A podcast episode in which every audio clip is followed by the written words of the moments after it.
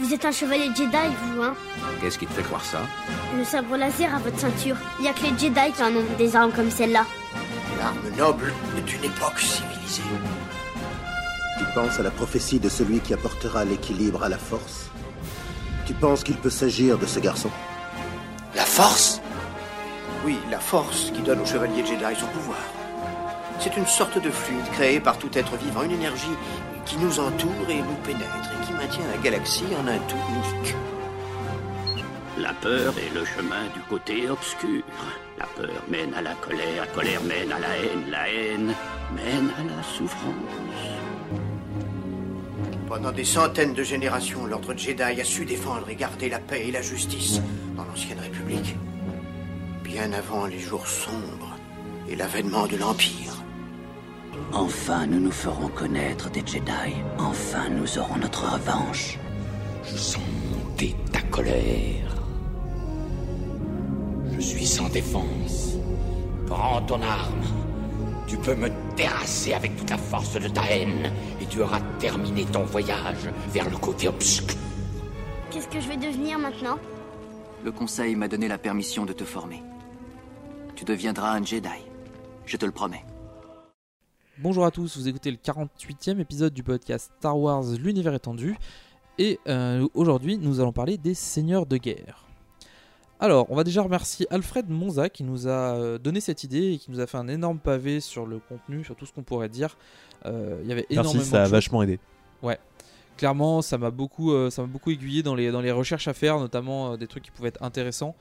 Alors, il y a aussi une partie tactique. Euh, Enfin, il nous a demandé de travailler sur la partie tactique euh, des seigneurs impériaux, vraiment les stratégies militaires. C'était à mon sens pas quelque chose de très très intéressant d'un point de vue historique, puisqu'on s'intéresse vraiment plus à l'histoire des personnages, plutôt que réellement, euh, c'est plus un aspect technique. Et c'est vrai qu'on avait toujours dit qu'on parlerait pas vraiment des aspects techniques de toutes les spécifications des vaisseaux et tout comme ça. C'était pas forcément quelque chose de très intéressant. Que si vous vouliez en savoir plus, bah, vous pouvez vous intéresser aux personnages qu'on décrit. Euh, et des fois aussi, c'est simplement, c'est très compliqué de, de, de trouver la technique utilisée. Ça demande de traduire énormément de textes et les traductions malheureusement rendent pas forcément hommage. cette traduction, aux- souvent, euh, ça aide bien d'avoir des images et là, il y en a pas. Voilà, c'était un peu, euh, un peu compliqué. Donc, on va revenir en fait sur ce qu'on avait déjà évoqué dans les épisodes 13 et 14 du podcast. C'était donc le- les vestiges de l'Empire et le réveil de l'Empire, qui c'était la période post. Euh, étoile noire, on va dire. Donc c'est après le retour du Jedi, tout ce qui s'est passé, toutes les petites dissensions qu'il y a pu avoir dans l'Empire qu'on n'avait pas forcément traité en profondeur. Là, on va y revenir un peu plus. On va pas parler de, de Throne, tout simplement parce qu'on l'a déjà évoqué euh, dans les épisodes en question, auquel cas dans l'épisode 14 il me semble, auquel cas je vous invite à y revenir si ça vous intéresse. Là globalement on va parler donc ce qu'impliquait la mort de l'empereur, aussi bien au niveau de l'Empire que de la République, Euh, le conflit entre Izan et Pestage qui est un peu à l'origine du bordel ambiant euh, impérial après la mort de l'empereur, les différents seigneurs de guerre, une partie sur la guerre du Bacta qu'on avait euh, un petit peu survolé euh, Ouais, on en précédemment avait vaguement parlé euh, Voilà. dans l'épisode. et euh, notamment euh, un des plus gros seigneurs de guerre de l'époque, euh, Zinj. Et on va entamer euh, assez rapidement avec un petit état des lieux de la situation. Vous avez fait la guerre noire? Eh oui. Autrefois, j'étais un chevalier de Jedi, comme ton père.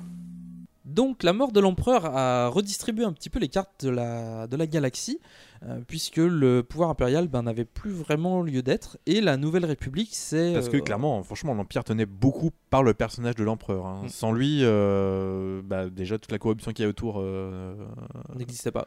c'est ça. Donc, il n'y a plus de cours, tout ça disparaît. Donc la Nouvelle République arrive à s'installer, elle, établit un nouveau gouvernement. Alors c'est un peu un gouvernement, euh, je dirais même pas provisoire, c'est plutôt un gouvernement transitoire, puisque globalement ce sont un peu les dirigeants de l'Alliance qui vont prendre la tête de, de la Nouvelle République, qui sont un peu, on va pas dire autoproclamés, mais euh, ben, c'est un peu les seuls. Euh, et parce que ben, tous les mondes qui sont, euh, on, a pu, euh, on a pu le voir notamment un petit peu sur le fonctionnement, si on part du principe du fonctionnement de Rogue One, avec, on a toute une alliance qui est avec plein de mondes différents. Donc les différentes, on va dire, élites de ce monde-là, alors aussi bien que les élites de la, enfin les, hauts gradés de la de l'alliance, décident de fonder une sorte de gouvernement qu'ils appellent la République. Alors indirectement, c'est euh, la République des secteurs unifiés de blablabla. C'est tout un nom à rallonge, mais en globalement, on va l'appeler. Oui, parce qu'ils ont. En fait, ils, se... ils vont se concentrer sûrement sur les secteurs qu'ils ont. C'est ça, parce que c'est un, titre administratif. Mais dans les romans, en fait, elle est connue sous le nom de Nouvelle République. Même eux, en fait, pour simplifier, ils utilisent ça, la- ils disent c'est la Nouvelle République.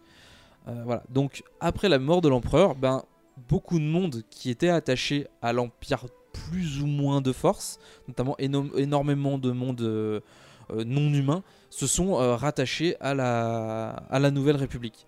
Et de manière ouverte, ce qu'ils ne pouvaient pas faire du temps de l'empereur sans craindre des, euh, des représailles. Surtout quand on sait que l'empereur a la manie d'acheter, de faire des super armes qui détruisent des planètes. c'est un peu dangereux. Et on a euh, donc pendant que la, la République est en train de se de plus ou moins de s'établir, on a une lutte de pouvoir entre euh, Isan Isard et euh, qui est la directrice des renseignements impériaux et Sat Pestage. Alors euh, Sat Pestage c'était un grand soutien de Palpatine dès sa nomination euh, comme sénateur de Naboo et il a trempé dans toutes les manœuvres politiques de l'empereur jusqu'à obtenir le titre de grand vizir. Donc en gros, c'était plus ou moins le numéro 2 de l'Empire, mais c'était plus un, un numéro 2 euh, politique qu'un réel pouvoir présent. Euh, voilà, donc c'est donc tout naturellement que après la destruction de la seconde étoile noire, et par hasard, enfin pas par hasard, mais éventuellement la mort de Vador aussi, hein, euh, il s'approprie le poste de dirigeant de l'Empire. Cependant, il ne prend pas le titre d'empereur et il crée le Conseil des Mofs pour garder une certaine cohésion dans l'Empire. Car autant l'empereur avait du pouvoir littéralement avec la force et pouvait euh, intervenir directement sans craindre quelque chose de la part des, euh, des différents euh, dirigeants impériaux, autant là il avait clairement besoin de plusieurs hauts gradés de l'Empire pour pouvoir obtenir un minimum de, de pouvoir stable sans trop de difficultés. Et c'est vrai que les Moffs avaient quand même beaucoup de pouvoir à l'époque. Hein. Toutefois, Clairement, quand on voit le grand Moff Tarkin qui lui a. Ah bah lui il était tout en haut, tout en haut quoi. Ouais. Euh, toutefois, il fut euh, décrédibilisé assez rapidement aux yeux du, du Conseil des Mofs grâce à une manœuvre de Isan Izard. Euh, C'est alors Paltre Carvin qui lui succéda et ce dernier prit le titre de tribun. Finalement, Izard fit assassiner le Conseil des Mofs et elle prend la tête de l'Empire. Elle garde Carvin en vie, mais elle l'envoie pourrir dans les prisons du Lusanka. On reparlera du Lusanka plus tard. Toutefois, Mm. euh, la Nouvelle République a quand même à cœur d'établir son, son pouvoir politique euh, et de se proclamer, se proclamer pardon, comme étant le, le- le- le gouvernement légitime du territoire, donc de la, de la galaxie. Et elle va rapidement attaquer Coruscant de façon à bah, s'établir là où était établie l'ancienne République hein, et à obtenir la récupérer la capitale. Izard fit donc euh, empoisonner les réserves d'eau potable de la ville avec le virus Krytos, qui ne tuait que les non-humains, créant bien sûr des réactions anti-humains dans la population parce que les gens avaient peur, euh, même si le, vi- le virus ne touchait pas les humains, ils avaient quand même peur qu'un jour le virus mute et soit transmis aux, humains, et donc du coup il y avait un certain rejet, une certaine xénophobie qui a repris le dessus. Et c'est pas top euh, pour la Nouvelle République parce que c'est clairement pas la publicité dont ils avaient besoin d'être comparé, on va dire, à euh, avoir les mêmes pratiques que l'Empire, alors que la nouvelle, enfin, l'Alliance prônait la- l'égalité des, euh, des espèces. Oui, c'est d'ailleurs pour ça que beaucoup de gens l'ont rejoint, quoi. Et euh, donc tout de suite après avoir empoi- envoyé empoisonner les réserves, les réserves d'eau de la ville, elle décolle avec son super destroyer, le Lusanka, depuis les bas-fonds de Coruscant, détruisant une bonne partie de la ville et tuant des dizaines de millions et de milliers, voire de millions de personnes. Car effectivement, le Lusanka était euh, planqué sous la ville, à l'envers. Oui, je sais, c'est bizarre, mais il était planqué à l'envers sous la ville, et donc elle l'a fait décoller en tuant Et euh, vu que des Coruscant, c'est juste euh, bah, l'une des parties, l'une des planètes les plus densément peuplées de. Mm. euh, de la galaxie, euh, c'est pas étonnant qu'en détruisant une toute petite partie du truc, euh, ça fasse quand même des nombreuses, nombreuses victimes. C'est ça. Et, et en fait, c'était le Lusanka était également une prison. Euh, elle se servait de son vaisseau comme, comme une prison. Euh, donc ça, ça a foutu un bordel euh, monstrueux. Juste après en fait la prise de pouvoir, donc c'était euh, la République était plus ou moins installée depuis quelques jours, il me semble. Et euh, là coup, le- le- elle s'est, euh, barrée euh, et elle a décollé. Euh, elle se réfugia sur Tifera et prit le contrôle de la planète avec l'accord du gouvernement en place. La Nouvelle République euh, ne pouvant pas agir directement contre le gouvernement de Tifera, euh, l'escadron Rogue démissionna de sa des postes, on va dire, officiels de pilote et il euh, Enfin, des, des postes officiels de pilote de la République. c'est ça. Et il, devient, il dev- devinrent une sorte de bande de pirates, mais qui s'en prenaient quand même beaucoup aux, aux actifs euh, de- d'Izard. Et ils arrivèrent à vaincre Izard, qui prit la fuite. Elle fut tuée des années plus tard par Yela Wessiri, euh, alors qu'elle tentait une nouvelle fois de, de duper l'escadron Rogue. Non Alderan est pacifique, nous n'avons pas d'armes, il est Préférez un impossible autre objectif Un objectif militaire? Alors dites où est la base Alors après la chute de Palpatine, pendant que Sad Pestage et Izan Izard euh, manœuvraient pour leur propre compte, de nombreux officiers impériaux euh, se proclamèrent empereurs ou seigneurs de guerre. Certains avec plus ou moins de succès que d'autres. Ouais, les gars, ils y vont pas par quatre chemins. T'es- quoi, toi? Bah, moi, je suis empereur. Ça a été plutôt facile étant donné que euh, ben, ils avaient déjà une- de très grands pouvoirs sur leur secteur. Ben, l'empereur n'étant plus là, ben, techniquement ils conservaient tout simplement leur pouvoir. Il y, en- il y en a assez peu qui se proclamaient en- empereurs parce que ça faisait un peu trop. euh, C'est souvent les petits seigneurs qui estimaient un peu un peu imbu d'eux-mêmes, qui, euh, qui pensaient avoir un peu de pouvoir. Et on se rend compte que finalement, les, les mecs qui avaient réellement du pouvoir, le titre en lui-même, ils s'en foutaient. Quoi. Ils étaient clairement seigneurs de guerre. C'est tout. Et du coup, on va parler du Pentastar et du grand Moff Ardus Kane. Alors, durant la prise de pouvoir de l'empereur, Ardus Kane s'est montré inventif et a, su rendre et a su se rendre indispensable aux yeux de Palpatine. De fait, il a reçu le titre de Moff, puis a pris la place du grand Moff précédemment occupé bah, par le grand Moff Tarkin, qui s'est fait bah, battre dans une étoile de la mort. Voilà. Hein, J'espère que vous avez vu ça, parce que sinon je sais pas ce que vous faites là. hein. C'est la base. C'est l'an zéro. Mais il a pris cette nomination plus comme une trahison, voyant l'empereur euh, l'écarter de la cour impériale et l'envoyer euh, bah, réparer les erreurs de Tarkin. Quand l'empereur fut tué lors de la bataille d'Endor, Ardus fit sécession, euh, tout à fait conscient que sa position dans la bordure extérieure le mettait bah, à l'abri des regards, sans pour autant lui assurer une stabilité économique. Il organisa une négociation de Pentastar, où de nombreux Israël participèrent. Euh, au sortir de ces négociations, euh, fut fondé du coup l'alignement de Pentastar, un regroupement de planètes à fort potentiel économique et militaire, parce que clairement, il essaie de recréer quelque chose d'assez violent, quoi.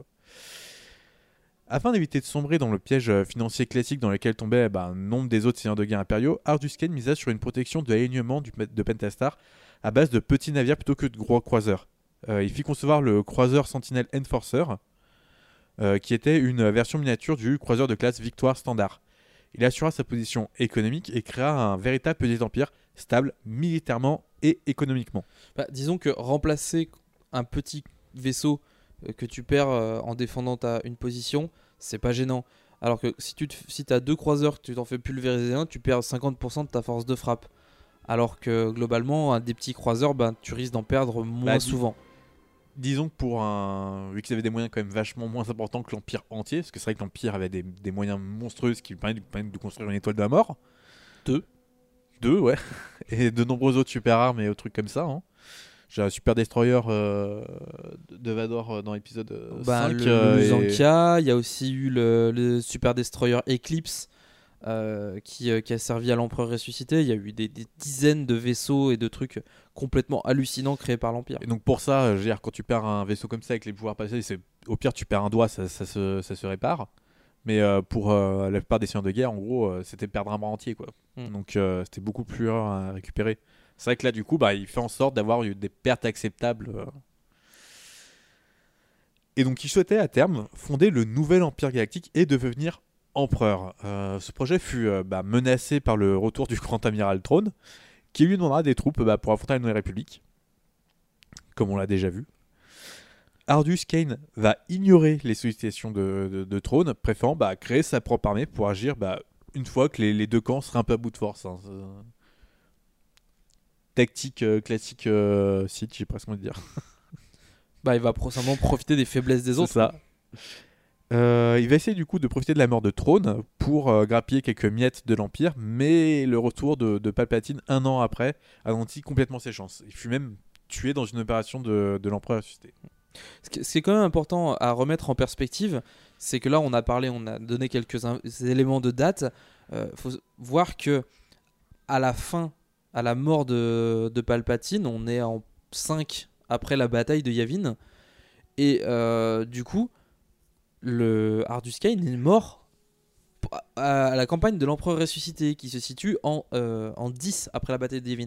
C'est-à-dire que quand même, là, euh, ce sont des... assez des- rapidement, voilà. il a réussi à créer, à asseoir un petit empire. Bah, ce sont euh, des, des- rapidement et non parce que ce sont des euh, l'empire s'est morcelé et en 5 ans les mecs ils sont quand même restés 5 ans au pouvoir sur un empire qui s'est effondré alors qu'il a tenu euh, 25 ans.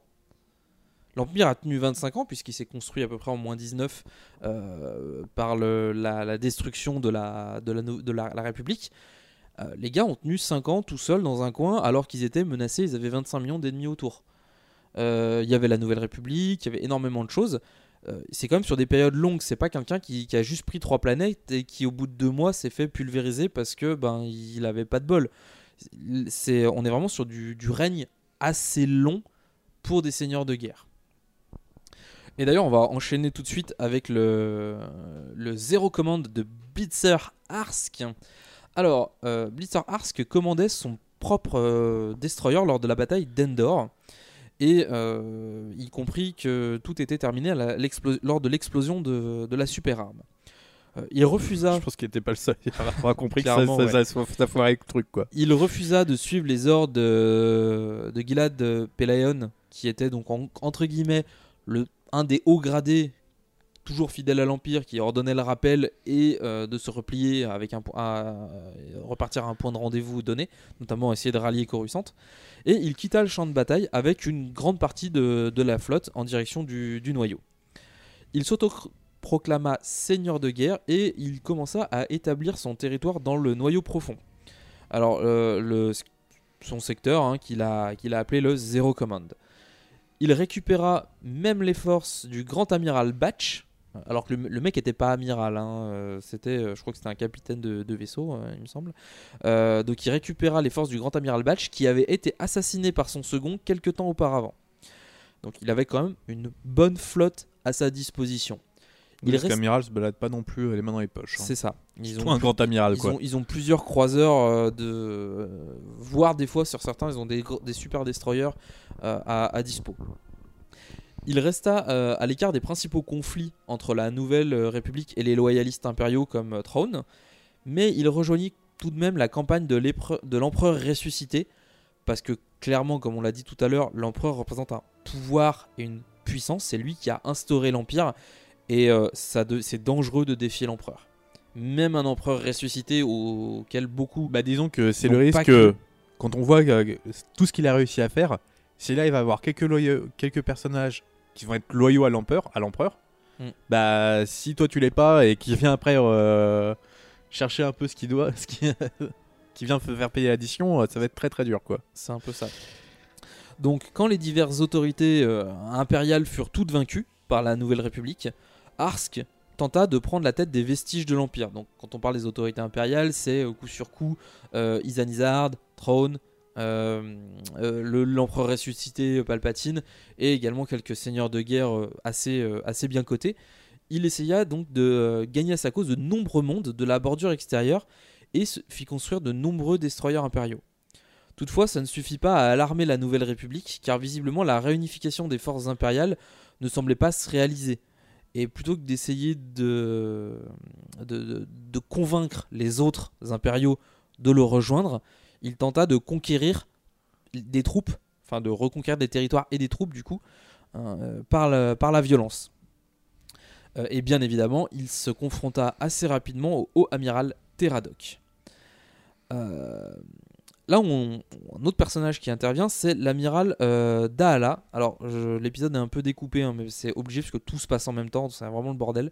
Donc, l'amiral Dahala, tout juste mis en déroute après la destruction du complexe de la gueule, euh, tenta de calmer les ardeurs des deux seigneurs impériaux, donc Teradoc et Arsk, et, euh, mais visiblement, Ils étaient pas d'accord. Ouais, c'était pas, c'était pas euh, le, le bon plan, on va dire.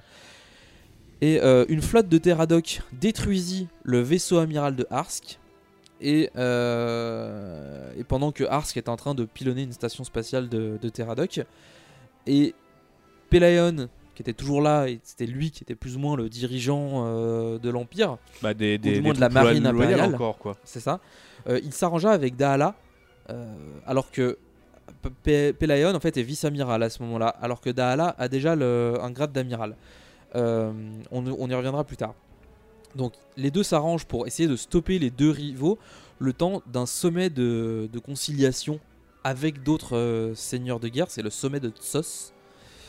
Euh, mais malheureusement, ces derniers étaient assez peu enclins à mettre leurs ambitions personnelles de côté. On parle de tous les seigneurs de guerre, y compris des deux Ozo qu'on a, dont on a parlé plus haut, et dont l'autre, on- un autre dont on parlera un peu quelques secondes plus tard. Euh, et visiblement, ils pensaient plus à se chamailler, à se, à se disputer les, les restes du, les miettes du gâteau impérial. Euh, donc Dala, elle a dit, bah je, je vais tous vous tuer. Elle l'a pas dit réellement, elle l'a fait en fait, tout simplement. Elle a balancé du gaz neural. Euh, elle a tué tout le monde, sauf elle et Pelayon, qui du coup pris le contrôle des, des différents territoires impériaux et de toutes les seigneuries, euh, de tous les mecs qui, qui sont morts au sommet de Tsos. Eh bien, qui s'amène, je préfère une vraie bagarre à ce jeu de cache-cache à la noix. On va maintenant parler du Greater Maldrud. Euh, C'était un territoire très vaste s'étendant entre l'espace Hutt, le territoire du, du seigneur de guerre Zinj et la Nouvelle République. Afin d'éviter les conflits entre ces trois factions, euh, le territoire était également très bien défendu grâce à plusieurs mondes transformés en véritables forteresses planétaires euh, aux frontières du secteur. En plus de ces défenses redoutables, le Greater Maldrud était gouverné par l'amiral Teradoc et une bonne partie de la flotte impériale récupérée après la défaite d'Endor. C'est clairement un des mecs qui a récupéré le plus de vaisseaux euh, de d'Endor. Euh, très stable économiquement, euh, grâce à son implantation sur une route commerciale, le secteur possédait des mondes industriels, des planètes agricoles, des villes constituées de, de sièges des plus grandes compagnies de la galaxie, et en bonus bah, ses propres chantiers spatiaux. Ce qui fait qu'il avait, il pouvait tranquillement se balader en autarcie. Quoi. J'ai l'impression qu'il y avait suffisamment de chantiers spatiaux dans toute la galaxie pour que limite chaque planète ait le sien. quoi. C'était un peu impressionnant. Quoi. Ouais, mais ils n'étaient pas, ils pas tous. euh, Bah, après, ils n'ont pas tous la capacité de construire des trucs comme des destroyers impériaux. C'est ça. hein. Ils ont tout, ils- tout- toutes les planètes doivent avoir de quoi. Enfin, la plupart des des planètes petits vaisseaux, des petits de quoi cargos. ouais, des petits trucs, mais euh, mais des vaisseaux de guerre euh, comme les croiseurs, c'était pas forcément évident. Euh, la zone connut plusieurs conflits très brefs et le plus souvent bah, avec la Nouvelle République qui s'était bah, lancée dans une vaste opération de reconquête des territoires impériaux. Quelques temps plus tard, l'Empire, bah, incarné par euh, l'amiral Paléon, Pelaeon. Alors j'ai beau avoir lu trois bouquins avec ce personnage, je n'arrive toujours pas à prononcer son nom. Je n'arrive même pas à le lire. Mais moi, je Donc- prends mon temps, je réfléchis à chaque fois que je dois le dire. Je répéter sur son nom à chaque Parce fois. que moi, à chaque fois, je dis Paléon et en fait, c'est pas ça. Soyez prévenus. Je vais galérer. Euh, donc l'amiral Pelaeon s'allia à la Nouvelle République pour anéantir Zinj. Euh, Teradoc comprit qu'à cause de la proximité de son territoire avec celui de Zinj, les nouveaux alliés risquaient d'être bah, ses prochains ennemis. Il lança alors une attaque contre Jon- Johnson, euh, une planète impériale dirigée par l'amiral Teren Rogris. Impressionnés par cet acte audacieux, les officiers de Jin se rallièrent à Teradoc. Bah, les officiers, euh, après le- la défaite de Zinj. Oui, du coup. C'est ça, oui. Alors que, en fait, Teren Rogris, pour, euh, pour resituer un petit, un petit peu, c'était un, un, fidèle, un impérial fidèle. hein, et euh, c'est assez rare pour être, euh, pour être noté, puisque le mec était, un, était quand même un amiral. Il y a assez peu d'amiraux qui sont réellement restés, restés fidèles à l'Empire. Et le gars, il a passé son temps à harceler Zinj. dès qu'il pouvait, en fait, il essayait de lui en mettre plein la gueule. Tout le temps, tout le temps, tout le temps. Malheureusement, l'attaque massive sur Johnson avait laissé une brèche dans la défense qui profita à Akbar, qui va euh, bah, en profiter pour reconquérir pas mal de monde. Voyant une défaite se profiter à l'horizon, Teradoc rabattit sa flotte vers le noyau pour créer un, un mini-empire personnel et va entrer en guerre contre bah, Blitzer Arsk, comme on l'a vu vu, plus tôt. vu juste avant. Voilà. Et quand Palpatine euh, fit son grand retour, euh, Teradoc le suivit comme de nombreux autres seigneurs de guerre. Après bah, la mort du clone de l'empereur, la vache, le gars a réussi à mourir deux fois, c'est quand même- C'est balèze. hein. Le conflit entre Arsk et Tarazok, euh, c'est va se conclure. Bah, il va se, il va amplifier en fait. Il va, il va- C'est- le conflit va s'amplifier et, euh, et va, euh, va essayer de, de récupérer euh, Pelayon. euh, qui avait perdu bah, son destroyer au service de l'empereur ressuscité. Et à qui il va confier du coup le commandement de la Dague écarlate. qui est connu Euh, également sous le nom de Crimson Command. Dans les versions d'origine. Voilà. euh, qui avait été récupéré après la mort de Zinj. Vache, Alors- ils, a- ils arrêtent pas de récupérer les vaisseaux, Bah, les c'est ça, en équipements, fait. les machins. C'est dès, dès qu'il y a un mort, il y a quelqu'un qui récupère quelque, quelque chose. Alors le, le Crimson Command en fait c'est une, c'est une flottille ou une flotte de, de croiseurs impériaux qui sont tous peints en, en rouge. Et euh, alors on sait pas s'ils s'appelaient Crimson Command et qu'ils étaient déjà rouges sous le règne de Zinj ou si c'était Radok qui les a fait repeindre. Mais en gros euh, pour coller au nom en fait. Mais en gros, l'idée c'était d'avoir une de parce qu'avec la forme triangulaire, c'est qu'en gros c'était des, crocs qui fondaient sur leur euh, sur leur proie, et c'est notamment grâce à ça qu'il a pulvérisé une des stations euh, spatiales de de Blitzer Arsk. Imaginez les types à qui on a dit qu'il fallait enfin, tout le vaisseau quoi. Mm. Imagine la quantité de peinture. quoi. c'est ça. Et finalement, bah, ça s'est passé, euh, comme on l'a déjà dit, euh, Dahala va, les... va inviter tout le monde et va tous les exécuter. Ensuite, Sonnant la fin bah, du, du critère Maldrode.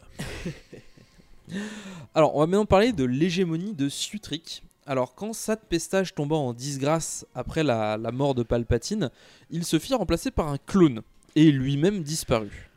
Alors, son clone fut tué par Delac Krenel, un officier impérial loyal qui était anciennement aux ordres de Throne, et qui euh, hérita du territoire de Pestage, qui était donc l'hégémonie de Sutric.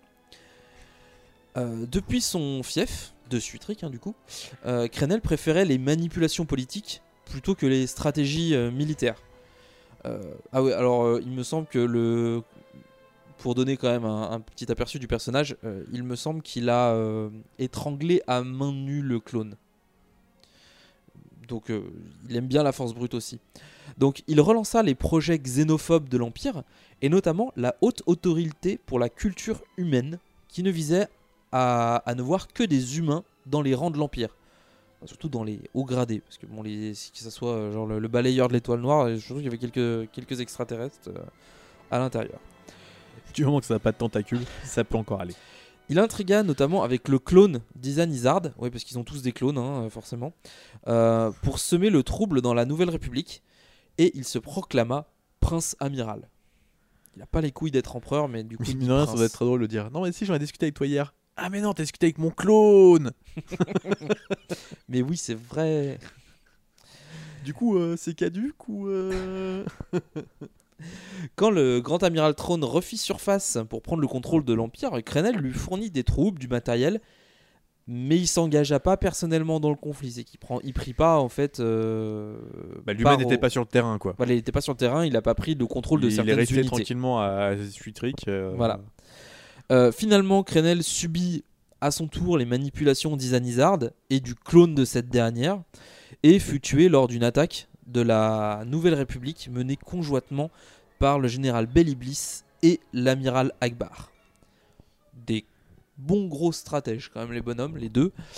Et euh, je pense que l'autre il s'est fait ravager la tronche euh, sans voir grand chose. Qu'est-ce que tu as fait à mon appareil? Ton appareil, n'oublie pas que je l'ai gagné de façon nette et sans bavure. Alors on termine ainsi la première partie des seigneurs de guerre impériaux. euh, euh, parce qu'on a terminé un petit peu les petits seigneurs de guerre qui n'ont pas beaucoup beaucoup d'importance. Euh, et on revient donc le mois prochain pour la suite et la fin avec des, des personnages un peu, plus, un peu plus importants qui auront un peu plus marqué la galaxie euh, par leur présence et leur impact aussi bien économique que militaire. À la prochaine. Ciao.